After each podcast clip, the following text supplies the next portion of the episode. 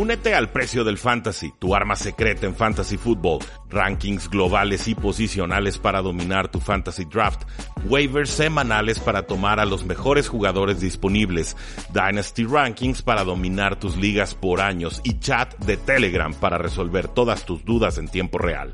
Visita stam.store diagonal precio NFL o da clic al link en este episodio para suscribirte.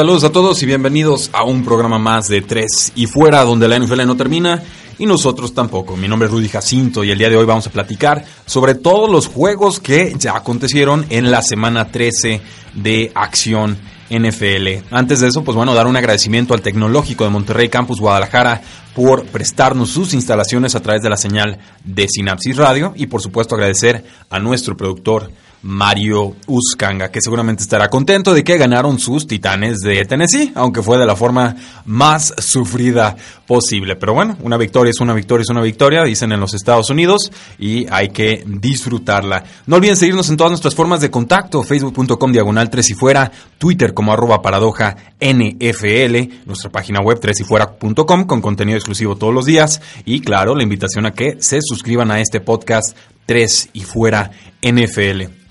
Nos encuentran en iTunes, nos encuentran en Spotify, nos encuentran en eBooks, en Tuning, donde ustedes quieran, ahí nos localizan. Y ahora sí, pues bueno, pasemos a hablar de la semana 13, una semana llena de, emociones, una semana eh, que me recordó mucho a la semana 1 y 2 de, la, de esta temporada por los resultados tan atípicos que se fueron dando a lo largo de la jornada. Teníamos una idea preconcebida de cómo iban estos equipos, de cuáles eran los buenos, de cuáles eran los malos, de cómo iban a acabar estos resultados qué juegos iban a ser palizas, cuáles juegos iban a estar más apretaditos. Y, creo que en muchos, en muchos casos, eh, todas nuestras predicciones se fueron por la borda. Por lo menos en, mi caso sí se fueron varias predicciones, predicciones por el abismo. Pero bueno, vamos platicando de cada uno de estos juegos y tendríamos que empezar con el juego no sé si el más emocionante, que creo que sí lo fue, pero por lo menos sí el más eh, polémico, y creo que muchos estarán de acuerdo conmigo.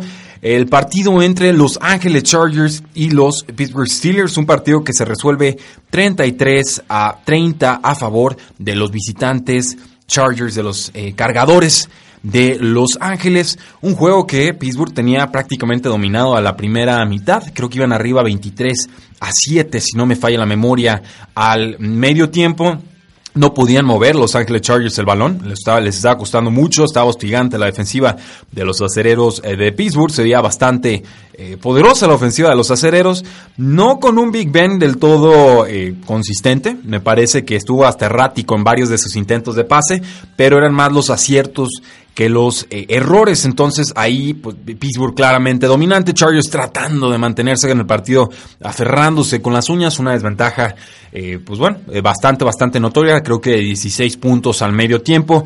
Por ahí llega la primera jugada polémica, es en un pase de touchdown profundo de Los Ángeles Chargers, pase de Philip Rivers al costado derecho, bueno, no sé si al costado derecho o al izquierdo, se me está confundiendo, pero pase profundo, touchdown de Travis Benjamin, eh, movimiento en falso del tackle derecho de Los Ángeles Chargers, una jugada muy obvia. Hay referees que están exactamente viendo la línea de golpeo para ver si alguien se mueve. Literalmente se les llama referees de línea y pues no se enteraron. El movimiento fue muy claro, el movimiento fue obvio, el movimiento tuvo que haber sido sancionado. No lo fue y ese touchdown tuvo que haber sido invalidado. Entonces, ese fue el único, la única forma en la que los Chargers pudieron meterse en el marcador con una jugada que debió haber sido anulada, pero que de todas formas me parecía Pittsburgh tenía todo bajo control, no había verdaderamente una razón para pensar que este partido se les podía salir de las eh, manos, pero pues bueno, eh, los Chargers son muy aguerridos. Este juego los Chargers lo hubieran perdido la temporada pasada y casi cualquier otra temporada anterior. No esta temporada yo tomé a los Chargers para ganar el juego. Y era porque cuando más tienen la de perder, ganan. Y cuando más tienen la de ganar, pierden. Es un equipo muy, muy extraño en ese sentido, pero es un equipo con amor propio, con mucho talento.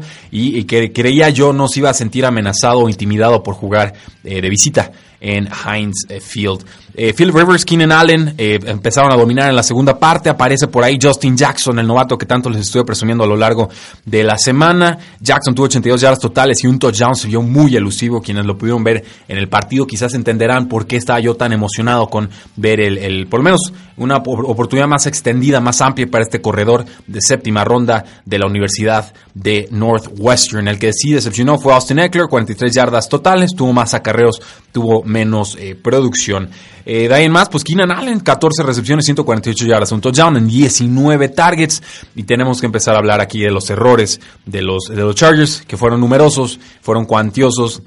Y el primero de ellos se trata de defender al receptor número uno, superestrella de Los Ángeles Chargers, con un linebacker que alguien me explique qué demonios hacía un linebacker puesto encima de la mejor opción de pase de Los Ángeles Chargers. Sobre todo si los Chargers no tienen a su corredor titular Melvin Gordon, que se supone esa es la función principal de los linebackers. En segunda instancia estaremos hablando de una cobertura de los linebackers en protección de pase, pero normalmente va a ser o con corredores o con alas cerradas, no los pones con el receptor número uno. Y Keenan Allen les ganó una y otra y otra y otra vez y así 19 veces en jugadas claves, en jugadas de touchdown, moviendo las cadenas en momentos cruciales, en terceras oportunidades. Keenan Allen se apoderó del partido y mucho de eso tuvo que ver con las malas decisiones defensivas, a mi humilde opinión, de los eh, Pittsburgh Steelers. De ahí en más, pues bueno, tenemos lo de Ben Roethlisberger, empezó bien con Antonio Brown, los Chargers ajustaron en la segunda mitad, eh, Brown termina con 10 recepciones, 154 yardas, un touchdown. Casi todo eso llegó antes de la primera mitad. Juju Smith-Schuster coopera con 6 recepciones, 49 yardas.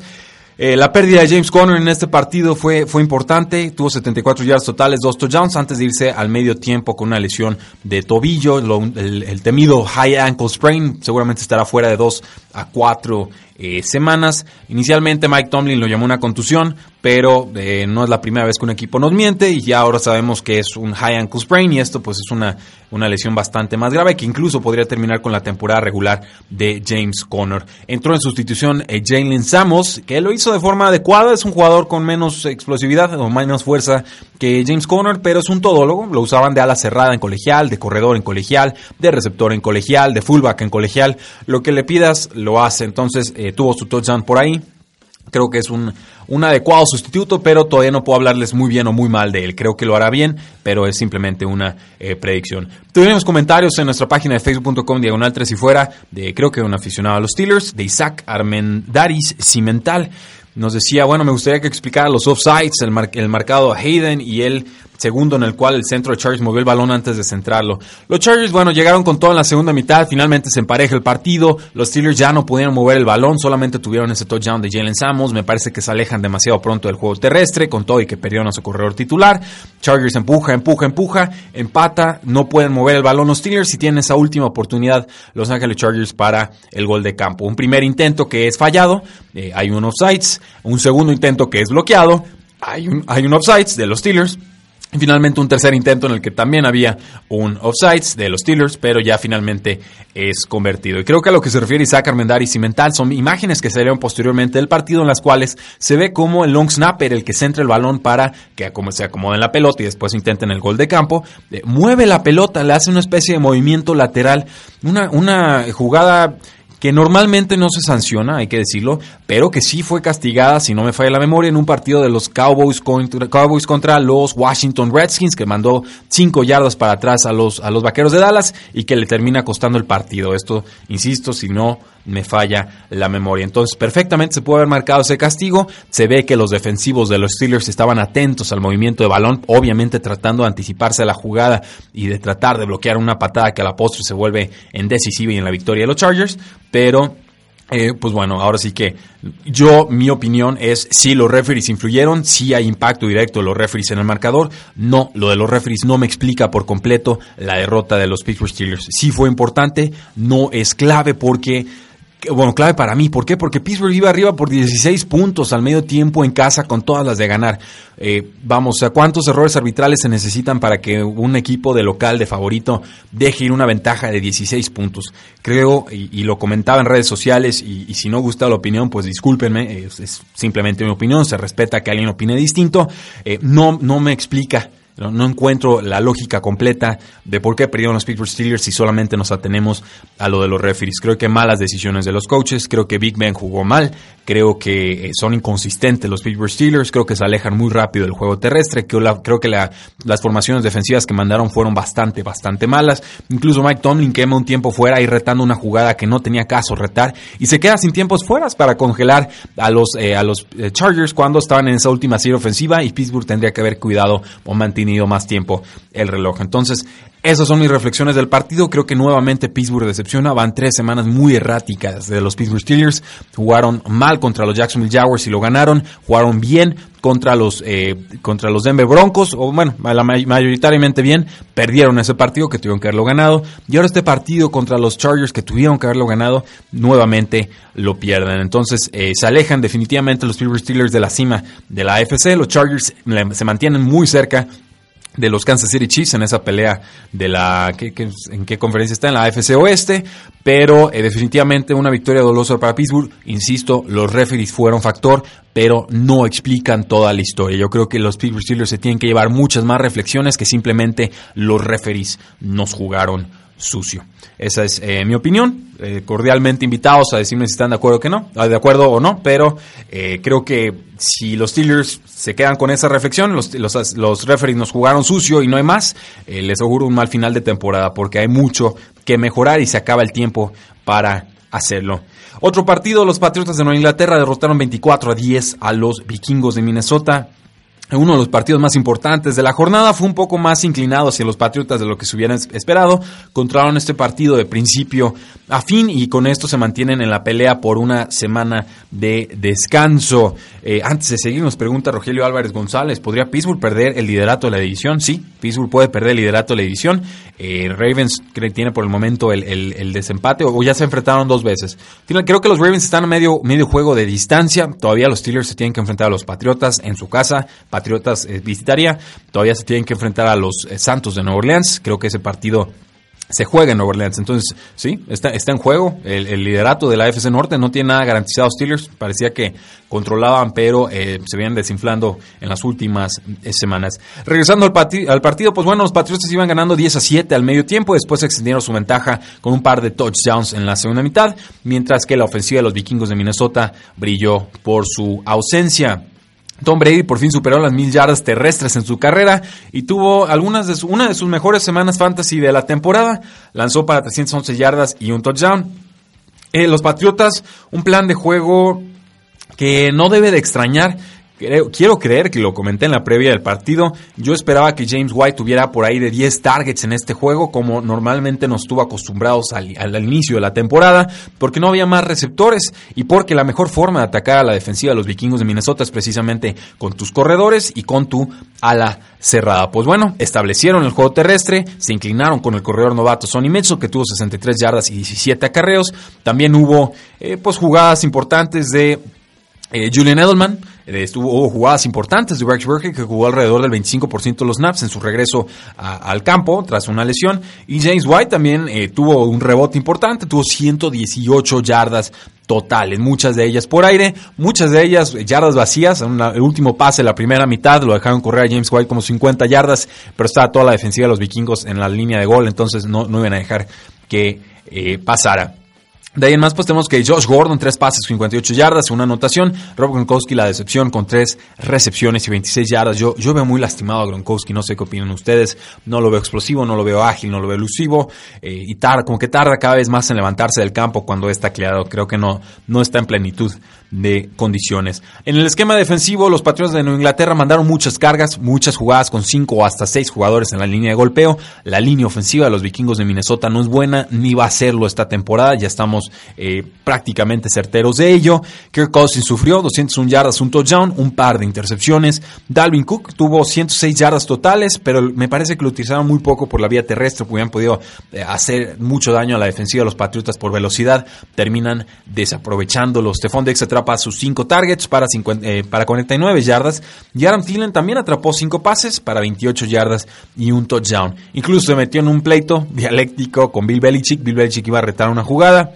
Adam Thielen se acerca, eh, le dice cosas no tan bonitas, Bill Belichick le dice cosas menos bonitas, eh, las imágenes fueron bastante graciosas, me recordaron a esa, esa, imagen de Jerry Goff, el quarterback de los Rams, acercándose a la línea con Andy Reid, que también lo manda a, saludar a su, a su, querida madre, pero eh, pues bueno, finalmente queda en anécdota el asunto y, el, chiste aquí, ¿no? Que, que, Bill Belichick se enojara con un receptor blanco, ¿no? Que, le gustan los receptores blancos, no sabemos por qué, pero pues Adam Thielen es el prototipo del receptor blanco slot, así como le gustan a, a Belichick y finalmente que se pelee con él, pues parece que causó algo de, risa, por lo menos en las redes sociales. Buena victoria a los Patriots de Nueva Inglaterra, terrible derrota a los vikingos de Minnesota que siguen fuera de postemporada, están en la pelea con los Seahawks que son favoritos para hacerse de un lugar en el comodín, eh, pero también por ahí están las Panteras de Carolina, entonces parece que vikingos y Carolina serían eh, esos, esos dos equipos que están disputando el último lugar de postemporada en la NFC. Por mi parte, yo ya estoy convencido de que los vikingos de Minnesota no son un buen equipo esta temporada,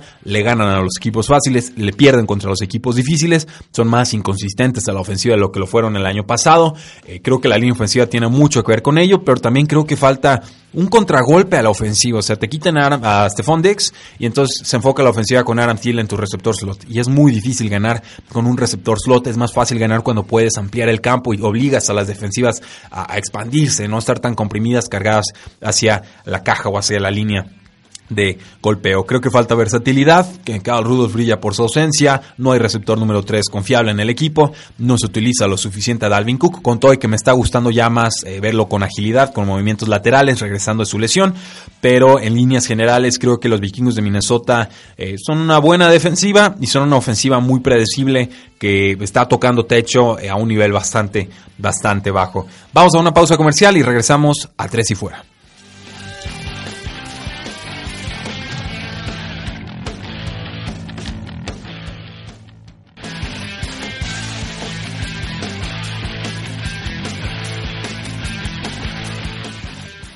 Regresamos a Tres y Fuera, donde la NFL no termina y nosotros tampoco. Acabamos de recarga de agua. Una disculpa para todos los que nos están siguiendo en el Facebook Live todos los martes de 8 a 9 de la noche. Ya saben, a través de la página de Facebook Tres y Fuera, pero también a través de la señal de Sinapsis Radio. Muchas gracias a todos ustedes. Ya saben que la ventaja es que si tienen alguna duda NFL, en tiempo de real se las podemos resolver. Si no alcanzan a escucharnos en vivo, pues bueno, descárguenos en formato podcast. Todos los martes por la noche también ya tienen eh, descargado el programa Dice Rogelio Álvarez González, hablando de comentarios. A cómo ha estado jugando Vikingos, no me sorprendería si ellos quedaran fuera de playoffs junto con los Panthers y los Redskins. Sí está dura la pelea en, los comodines. Están los Rams por un lado, están los Santos por el otro. Ellos eh, prácticamente ya tienen garantizado su pase. Seattle viene con todo. Creo que no van a soltar ese lugar número 5 de los comodines. Eh, ¿Quién está faltando? Me están faltando los Vaqueros de Dallas. Creo que de la FC, NFC Oeste Solamente va a salir un equipo, aunque quizás Filadelfia, si se enracha, podría ser el, el, sexto en discordia por ahí. Pero creo que Vaqueros de Dallas va a ganar la división, sobre todo después de su victoria contra Santos. Eh, me está faltando un equipo. ¿Cuál me está faltando?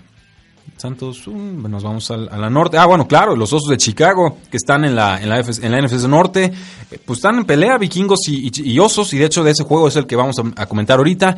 Los Osos perdieron contra los Gigantes de Nueva York 30 a 27 en tiempo extra. Con esto, pues dejan una pequeña rendija, una pequeña oportunidad para que los vikingos todavía puedan soñar con ganar la división, aunque se ve bastante, bastante eh, improbable. Una semana en la que eh, los gigantes filtraron que el coreback Eli Manning podría regresar como su titular en 2019. No, Dios mío, por favor, no, se hagan esto, no se autoflagelen ya, salgan del yugo de Eli Manning, sean libres, busquen oportunidades. Ah, no, no, no, no. Terrible que un año más quieran empeñar su destino en un coreback que ya no es titular, o no debería ser titular en la NFL. También destacar que el coreback eh, Kyle Lauleta de la Universidad de Richmond, de los Richmond Spiders, selección de cuarta ronda este año, ya fue ascendido a quarterback número 2 del equipo. A ver si le dan alguna oportunidad. Creo que sería lo correcto para una franquicia que ahorita ya no está peleando por eh, nada. Eh, los gigantes se adelantaron gracias a su defensiva y eh, nunca apareció el novato Carloleta. Intercambiaron anotaciones mucha, buena parte del partido, pero parecía que los gigantes ganaban el juego con una ventaja de 10 puntos cuando tenían, que bueno, cuando quedaban menos de dos minutos. Eh, falsa alarma, por lo menos para los Osos de Chicago, porque pudieron remontar. Entonces, patearon un gol de campo, recuperaron su propia patada corta y después anotaron un touchdown para forzar el tiempo extra. tuvo que ser un eh, gol de campo de los Gigantes de Nueva York en ese tiempo extra para ganar su tercer partido en los últimos cuatro duelos. Creo que aquí queda de, manifiesto las limitaciones de un quarterback como eh, Chase Daniel. Es una realidad, no pudo jugar Mitchell Trubisky, vuelve a ser Chase Daniel. Eh, esto creo que permite que se vean las intenciones ofensivas de Matt Nagy. Creo que se tiene que poner todavía más creativo para tratar de sacarle algo de jugo a una ofensiva que con Chase Daniels es exasperantemente lenta, en verdad. Es, es, que, aparte de no tener un brazo muy fuerte, procesa lentísimo el muchacho, el muchacho de 34 años. Tiene un procesador muy lento y, de repente es muy decidioso y se traga algunos sacks. Eh, no, no, me, no me gusta, digo, por algo es suplente, pero pues creo que esta es como su cuarta titularidad en como 14 años de, carrera, ¿no? O sea, una cosa por ese estilo. Entonces, sí, la estrella de, los Osos de Chicago tuvo que ser eh, el corredor, tuvo que ser Terry Cohen, lo hizo bastante bien, hasta un pase de touchdown tuvo en este eh, partido. Chase Down termina con 285 yardas, un touchdown, lanzó dos intercepciones muy costosas, tratando de establecer el juego terrestre con Jordan Howard, 16 acarreos, 76 yardas sin touchdown. Allen Robinson, 5 pases, 79 yardas, mientras que Trey Burton, eh, nuevamente una decepción, apenas un target en este partido, una, un fracaso total para efectos de fantasy football. Trey Cohen, nuevas eh, récords en su carrera, 14 targets, 12 recepciones, 156 yardas, de más de 30 yardas y sobre todo lanzó un pase de touchdown al receptor novato Anthony eh, Miller. Eh, y emuló lo que hicieron los, los gigantes de Nueva York con Odell Beckham Jr. También lanzó un pase perfecto, eh, su segundo pase de la temporada, un pase de 49 yardas al receptor Russell Shepard. Entonces, pues bueno, es, un gran pasador Odell Beckham Jr. cuando lo quieren utilizar. Yo casi casi lo dejaría bajo centro todo el partido. Me gusta más lo que hace él que lo que hace Eli Manning, pero pues bueno. Beckham atrapó tres pases para 35 yardas y un touchdown. Tú necesitó nueve targets para llegar a esos paupérrimos eh, números. En líneas generales, Socon Barkley, pues sigue siendo Socon Barkley, otro partido fenomenal, 125 yardas, eh, tres recepciones, 21 yardas. Esta vez no encontró la zona de anotación, primera vez que no lo hace en tres semanas y pues bueno, en, en, líneas generales, un juego más emocionante de lo que se esperaba. Yo creí que ganaban los Osos de Chicago. Se fue muy arriba en el marcador gigantes desde el inicio del partido y esto pues te cambia por completo el guion de juego. Eh, demasiadas series ofensivas de los, de los eh, Gigantes de Nueva York. Por más que la defensiva quisiera aguantar, no había forma de hacerlo si la ofensiva no cooperaba. Buena victoria de los Gigantes de Nueva York, que siguen haciendo ruido muy poco, muy tarde. Y los Osos de Chicago, que deben de ganar su división, pero ciertamente aquí dejaron ir una oportunidad de oro, oro para consolidarse en la cima de la NFC Norte. Y entonces pasamos al juego de los Tennessee Titans contra los Jets de Nueva York. Victoria de los Tennessee Titans 26 a 22, pero como decíamos, una victoria muy, muy sufrida. Los Jets se fueron arriba 16 a 0, una ventaja que no, eh, iba, no iba a durar mucho.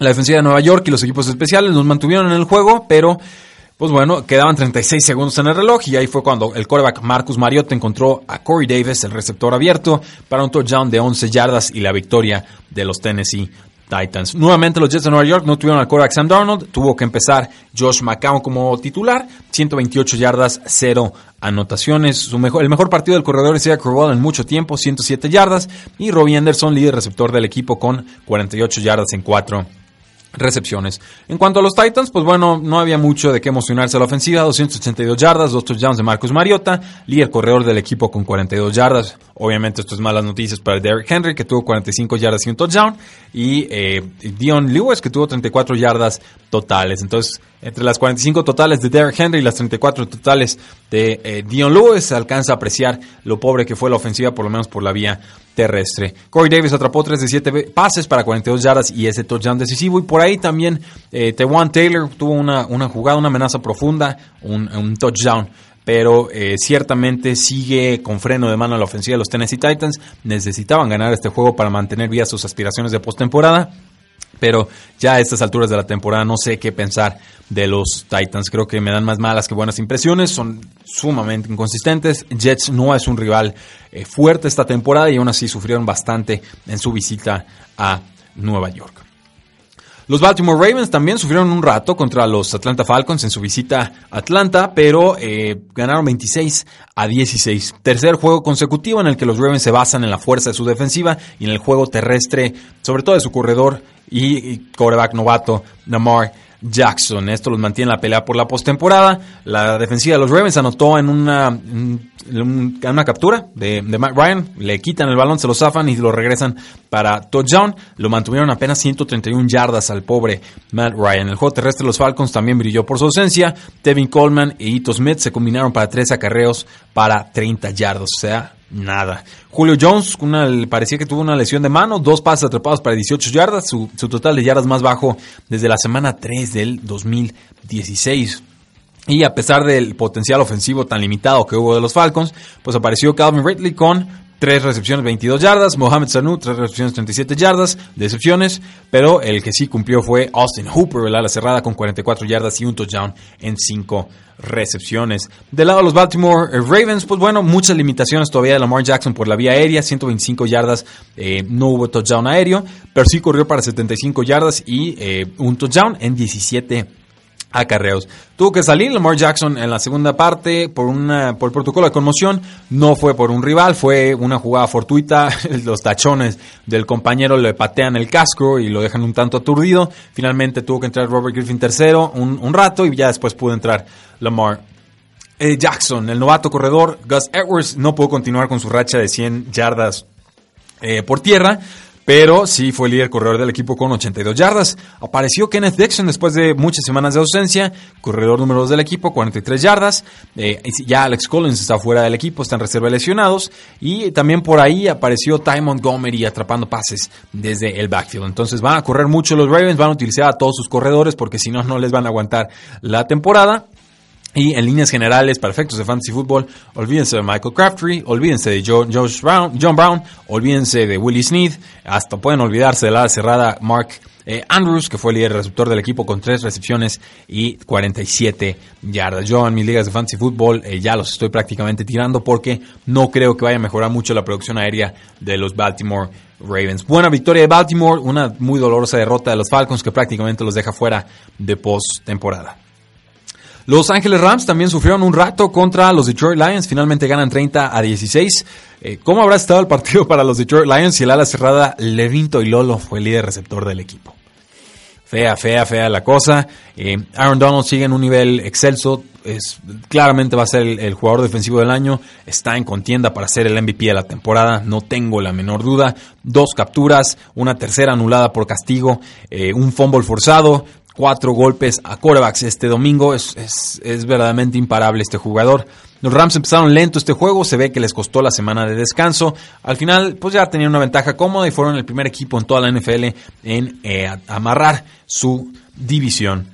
La defensiva, más bien la ofensiva aérea de los Rams se mantuvo bajo control eh, por la defensiva de los Detroit Lions. Nunca agarró ritmo, pero hizo lo suficiente para ganar el partido, sobre todo por muchos errores de los Detroit Lions. Jared Goff pasó para muy modestas 207 yardas y un touchdown. Brandon Cook se convirtió en el primer jugador en la historia de la NFL en tener tres eh, temporadas con más de mil yardas aéreas para empezar su carrera con tres franquicias distintas. Cook se atrapó en esta ocasión cuatro pases y 62 yardas, mientras que Robert Woods tuvo cinco recepciones, 67 yardas y un touchdown. Líder del equipo. Todd Gurley muy lento en la primera parte, muy explosivo en la segunda, acaba con 165 yardas totales y dos eh, touchdowns.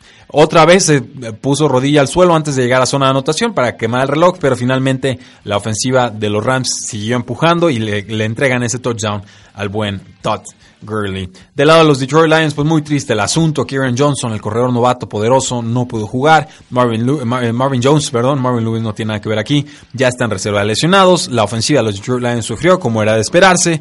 Matthew Stafford, eh, una de las grandes decepciones en fantasy football eh, lanza para 245 yardas un touchdown.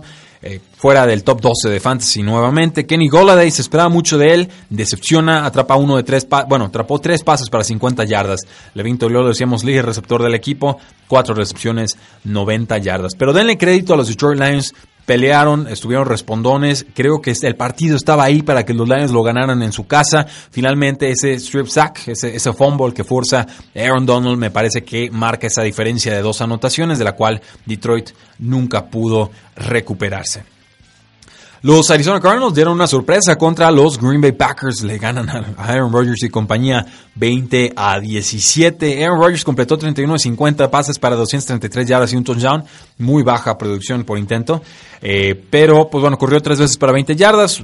4.7 yardas por intento de pase. Esto es muy, muy, muy pobre. Estamos normalmente pidiéndole 7 yardas por intento de pase a un quarterback para considerarlo bueno. Eh, Rodgers tuvo apenas una captura, pero constantemente lo estaban presionando. Eh, muy subestimada la línea defensiva de los Arizona Cardinals. No pudo encontrar nada de Aaron Rodgers en las vías profundas.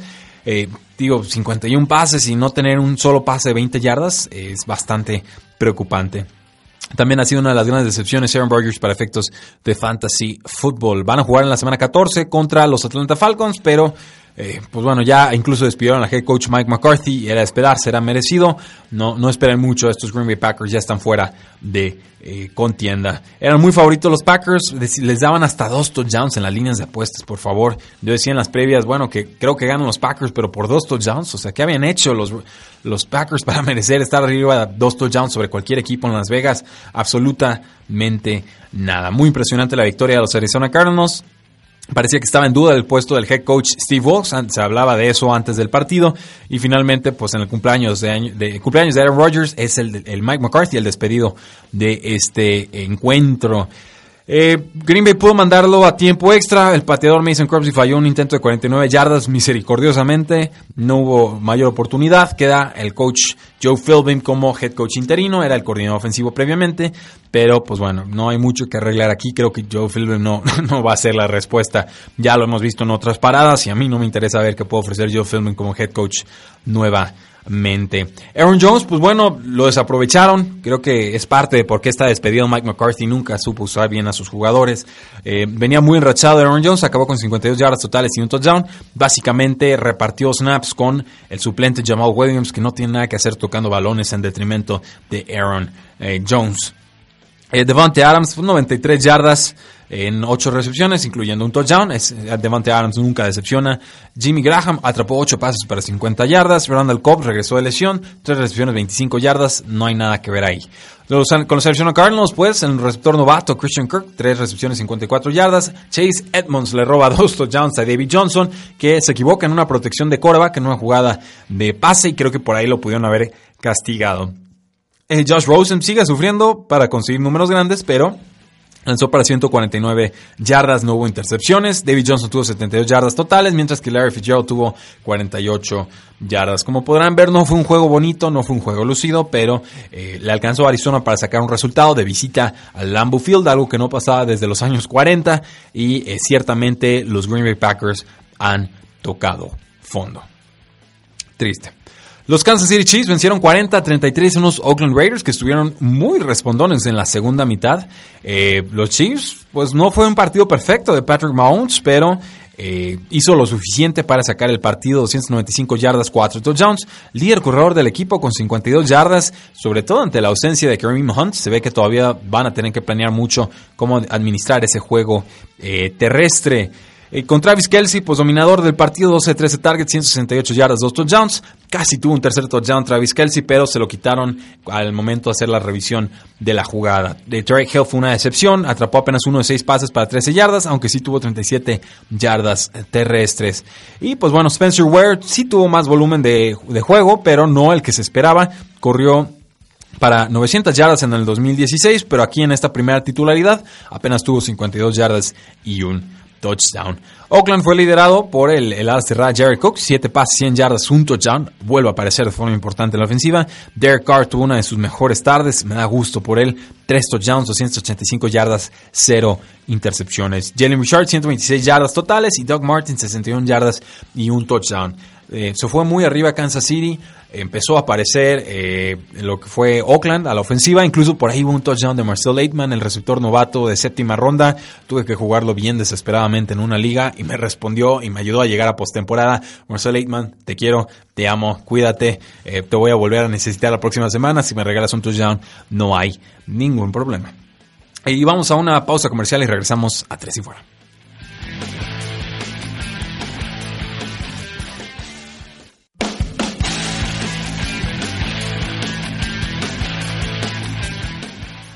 Último bloque de tres y fuera, nos quedan siete juegos por analizar, se nos acaba el tiempo, entonces vamos a hacer el análisis un poquito más rápido. Hagamos una especie de rapid fire. Denver Broncos derrota 24 a 10 a los Cincinnati Bengals que ya no tienen nada que hacer en esta campaña. Pasaron de mal a peor, perdieron a su quarterback Andy Dalton la semana pasada con una lesión de pulgar. Pues bueno, en este juego ahora AJ Green regresa a la lista de lesionados. Eh, pues bueno Triste, lesión de pie, sin contacto, fuera por el resto de la campaña. Eh, se veía que se llevaba las manos a la cabeza como en señal de desesperación. Es un gran competidor AJ Green. Las lesiones ciertamente no lo han dejado acabar las últimas temporadas. Ya no tiene caso, lo pusieron en reserva de lesionados para que ni siquiera se le ocurra al jugador eh, regresar al campo, que siempre está peleando el regresar al campo antes de tiempo.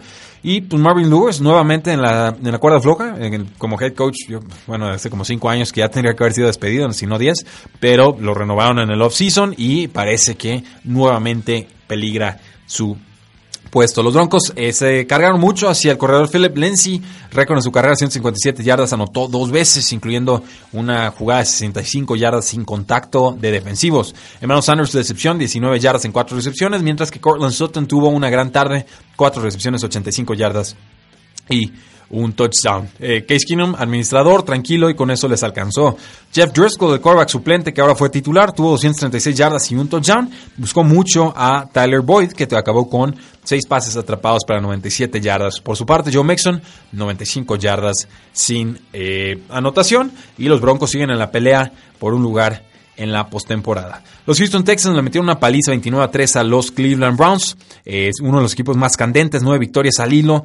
Eh, vaya que han mejorado. Baker Mayfield lanzó tres intercepciones en la primera mitad y con eso Houston se fue arriba 23 a 0. Intentaron la remontada a los Browns en la segunda parte, pero siguieron cometiendo errores. Antonio Callaway tenía prácticamente un touchdown largo, se lo quitaron por un holding en la línea y después, unas cuantas jugadas después, nuevamente ya estaba prácticamente en la línea de golpeo. Llega un defensivo de los Texans y le zafa el balón. Los recuperan los Texans y se quedan sin anotación los Cleveland Browns. Deshaun Watson, 224 yardas, un touchdown. Lamar Miller sigue en fuego, 104 yardas. Eh, la quinta vez en las últimas 5, 6 semanas en las que ha tenido más de 100 yardas totales. Va bien. De Andre Hopkins, 7 pases, 91 yardas. Y el veterano de Maris Thomas, ahora sí decepción. Una buena, tres malas. Tres recepciones, 32 yardas. Además de su trío de intercepciones, Baker Mayfield acabó con casi 400 yardas y un touchdown. Cleveland estuvo en, plan remontada prácticamente todo el juego. Jarvis Landry vuelve a aparecer en la temporada. 6 de 9 targets atrapados, 103 yardas. Nick Chubb apenas 9 acarreos, pero acabó con muy buenos 72 yardas totales y un touchdown. David Njoku la decepción, 8 yardas en 3 recepciones. Los Tampa Bay Buccaneers dieron otra sorpresa a las Panteras de Carolina. Dos intercepciones de Cam Newton en la primera mitad, dos intercepciones de Cam Newton en los últimos 11 minutos del partido y con eso le alcanza Tampa Bay para ganar este juego como local. Los problemas de las Panteras ya son desde hace un mes, no logran jugar de forma consistente, tienen arranques lentos a la ofensiva. Eh, muchas oportunidades para empatar o remontar el partido, las desaprovecharon todas, así lo han hecho prácticamente el último mes. Los Bucks estuvieron en comando del juego todo el partido, las Panteras estaban cerca, pero nunca daban el golpe decisivo. Carolina incluso tuvo una Ave María para tratar de empatar el partido, pero mandaron al quarterback suplente Tyler Heineke eh, para intentar un pase de más de 50 yardas, lo cual eh, podría hablarnos de una mala de un mal hombro de Cam Newton, o sea que no tiene ahorita la fuerza para lanzar esa clase de pases. Finalmente, pues bueno, cuatro intercepciones de Cam Newton y fue capturado además cuatro veces. Entonces, esa fue la diferencia en el partido. James Winston cuidó el balón, no tuvo intercepciones, dos touchdowns, 249 yardas, bien por él, va muy bien. Eh, Peyton Barber, 48 yardas, pero tuvo un touchdown corto. Y Tampa Bay jugó sin Deshaun Jackson, pero esto le dio muchos targets a eh, Chris Godwin, 101 yardas, un touchdown, y a Adam Humphries, el receptor slot, 61 yardas y un touchdown. Ambos respondieron bien. Mike Evans, un, tanto callado, 4 recepciones, 48 yardas. Jugó Malcolm Newton, Christian McCaffrey volvió a jugar muy bien, 161 yardas totales y un touchdown. Una decepción nuevamente, que están desperdiciando las grandes actuaciones de Christian McCaffrey, no logran aprovecharlas para ganar. Eh, eh, Curtis Samuel, el receptor, fue líder del equipo. 6 recepciones, 88 yardas en 11 targets. Y el receptor novato DJ Moore, 4 pases atrapados para 44 yardas. Regresó Devin Funches, supuesto receptor titular del equipo. Una recepción 10 yardas. La peor noticia, la lesión de Greg Olsen fuera por el resto de la campaña. Esta es la cerrada de 33 años, ha tenido tres lesiones de pie en los últimos tres años. Yo creo que ya debería decir, gracias NFL, ya terminé. Su suplente será Ian Thomas, que atrapó cinco pases para 46 yardas. Los Jacksonville Jaguars también quizás dieron las la sorpresas, sorpresas esta semana, blanquearon a los Indianapolis Colts, que venían metiendo tres touchdowns por eh, partido. Fue un, juego conservador, mucho juego terrestre, le pidieron muy poco a Corey Kessler, eh, ciertamente cumplió, eh, y lo más importante es que no entregó el balón como si lo venía haciendo el mismo Blake Bortles, que ya está en la banca. Entonces, bien por los Jacksonville Jaguars, tuvo Corey Kessler 18-24 pases, 154 yardas, corrió 5 veces para 28 yardas, lo suficiente, lo indispensable para sacar adelante el encuentro. Eh, tenemos que hablar del mal manejo de los Colts en la última serie ofensiva. Sin urgencia, sin prisas, decidiosos, terminan pagando el precio. Una jugada en la que eh, Eric Ebron cae fuera del campo, pero los referees deciden marcarlo mal y dicen que siga corriendo el reloj. Se acaba el partido, se acaba la oportunidad de remontada para los Indianapolis Colts. A mí me parece que los Colts se alejan demasiado pronto del juego terrestre y eran muchos pasecitos cortos y muy poco eh, efectivos. Entonces, bien por los Jacksonville Jaguars que apelan al orgullo, siguen teniendo talento a la defensiva y creo que la salida de Blake Bortles le inyectó un poco de ánimo al equipo.